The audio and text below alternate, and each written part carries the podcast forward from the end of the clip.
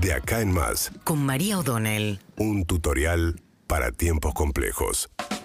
Bien, ayer Alberto Fernández participó de una asamblea de la eh, bancaria, la- el gremio que agrupa a los trabajadores bancarios.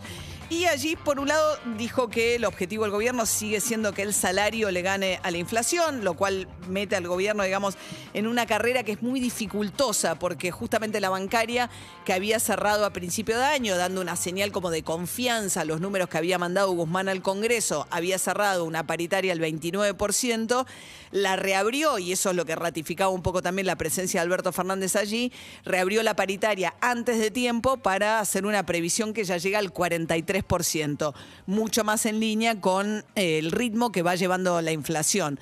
Pero el problema es que el propio gobierno lo que buscaba era dar señal, digamos, cuánto de esto hace que las expectativas suban y entonces termina siendo un alimento nuevo para la inflación. El punto central, en todo caso, es que en esa carrera, por primera vez en tres años, los salarios logren ganarle a la inflación. No es lo que está pasando hasta ahora.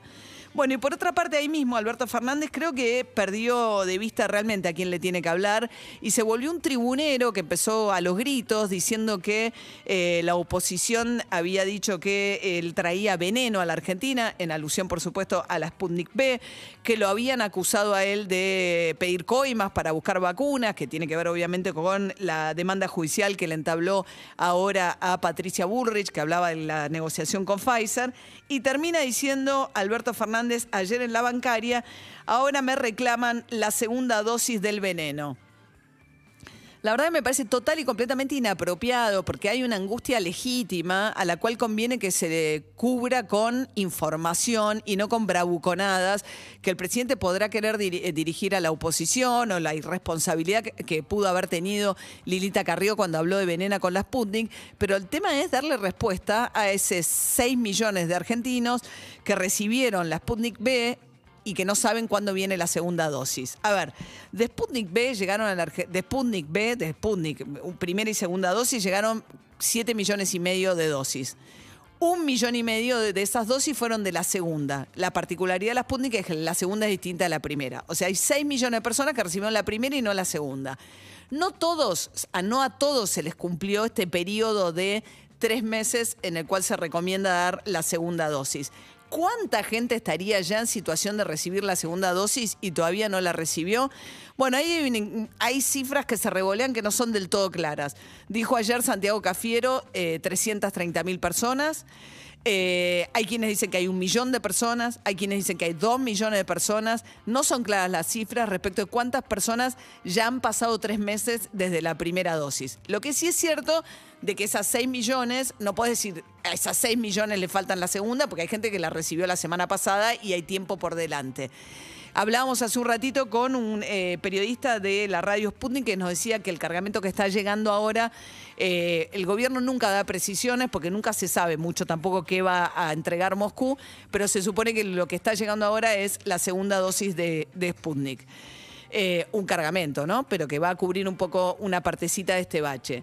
Eh, hablamos nosotros también con eh, este corresponsal de Sputnik, en realidad es parte de la división de Sputnik en español, que es una cadena de noticias este, para el mundo financiada con fondos estatales rusos.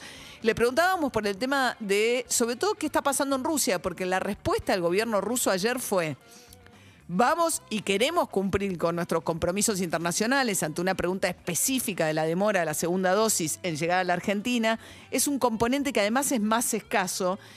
Pero, dijo el, representante del gobierno ruso, nuestra prioridad hoy es vacunar en Rusia. Y uno mira el porcentaje de población en Rusia que está vacunada y es increíble porque tan solo el 13% de la población recibió al menos una dosis en Rusia. 13%.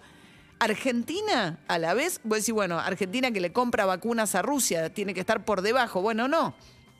Argentina, estoy mirando en este momento la última cifra de Our World in Data, 31,8, casi 32% de la población argentina eh, ha sido vacunada con la primera, con una, una dosis al menos. Europa está mayoritariamente al 50%, Alemania, España, Francia están todos cerca, Italia, todos cerca del 50%, Estados Unidos al 52%. El que picó en punta incluso por arriba de Israel ahora es Canadá, que está al 66,5%. ¿Se acuerdan que Canadá había comprado hasta nueve dosis por cada uno de sus habitantes? Así que, bueno, lo que quiero decir es, es razonable que Rusia, teniendo apenas el 13% de su población vacunada, no tenga entre sus prioridades mandarle vacunas a ningún país del mundo, menos a la Argentina que está al 31%. Bueno, dentro de esas posibilidades está desde que Richmond empiece a fabricar y fraccionar acá, la posibilidad de combinar vacunas, para lo cual se están haciendo estudios en el mundo. Pero me parece que el presidente equivoca mucho el tono y la, y la información que busca dar cuando habla de vacunas y piensa en la oposición en lugar de pensar en los 6 millones de argentinos que ya recibieron la primera dosis de Sputnik y se preguntan legítimamente por lo que está pasando qué va a pasar con la segunda. www.radioticino.com